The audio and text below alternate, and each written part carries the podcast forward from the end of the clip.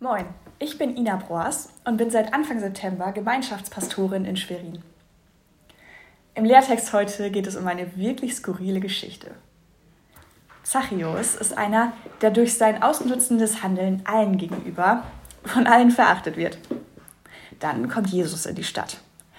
Zachäus will ihn sehen, weil er schon so viel Gutes von ihm gehört hat. Er klettert also auf einen Baum.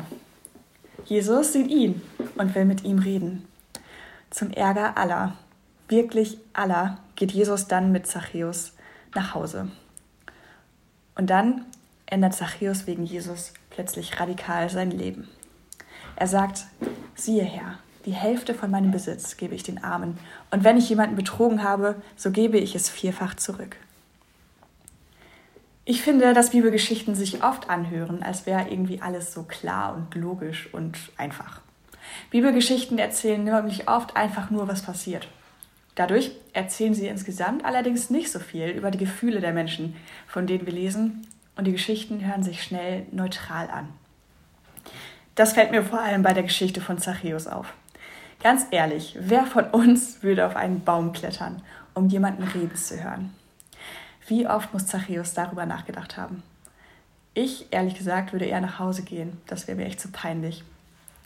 Genauso würde ich mich so unfassbar unwohl fühlen, wenn alle über mich lästern, mit dem Finger auf mich zeigen und mich laut vor dem schlecht machen, der heute bei mir zu Gast sein will. Ich würde mich so mies fühlen. Und dann muss man sich mal vorstellen, dass Zachäus dann einfach die Hälfte seines Besitzes den Armen gibt und jedem das Vierfache erstattet, was er durch Betrug eingenommen hat. Auch das muss man sich mal vorstellen. Das ist so brutal viel. Weit mehr als die Hälfte des Besitzes abgeben bedeutet auch das halbe Haus, das halbe Grundstück, die Hälfte der Porsches und Mercedes, die so im Keller stehen. Das ist auch für jeden sehr reichen Menschen purer Wahnsinn. Wahrscheinlich musste Zachäus in dieser ganzen Geschichte so richtig seine Komfortzone verlassen. Kennen Sie das Konzept von Komfortzone, Lernzone und Stresszone? Die Komfortzone ist da, wo man sich wohlfühlt. Zu Hause auf der Couch zum Beispiel. Da ist es zwar bequem, aber wenn man immer da chillt, lernt man nichts Neues. Die Lernzone ist da, wo man gut sein kann, wo es ein bisschen anstrengender allerdings ist. In der Ausbildung zum Beispiel oder im Nachbarschaftstreff, wo man noch niemanden kennt oder indem man das neue Gemeindeprojekt plant. Aber das ist natürlich individuell. Und dann gibt es die Stresszone. Da ist es richtig anstrengend zu sein, für einige sogar fürchterlich. Das ist zum Beispiel für die Schüchterne die Bühne, für den mit Höhenangst der Fallschirmflug oder einfach für die meisten Menschen eine Prüfung. Aber auch das ist natürlich individuell. Und ganz ehrlich, ich bin mir so sicher, dass Zachäus ganz tief in der Lern- oder eher Stresszone steckt, während diese Geschichte abläuft.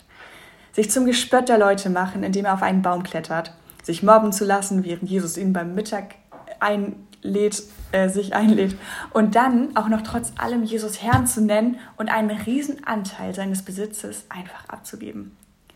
Hat er nicht ganz sicher währenddessen auch mal richtig Herzflattern gehabt, sich mega schlecht gefühlt oder sich überlegt, ob das wirklich so sinnvoll ist, sich gedacht, was mache ich eigentlich hier? Jesus nachfolgen bedeutet, aus der Komfortzone rauszugehen. Herzflattern, Zweifel und vielleicht sogar Mobbing zu erfahren. Nicht immer nur auf der Couch zu liegen, auch wenn das natürlich auch erlaubt ist, sondern auch mal den Maulbeerbaum, die Bühne oder den Fallspielsprung zu wagen. Und das möchte ich Ihnen heute mitgeben. Komfortzone ist völlig in Ordnung. Aber wagen Sie sich in der Jesus-Nachfolge auch mal in die Stresszone. Denn auch da ist Jesus schon da.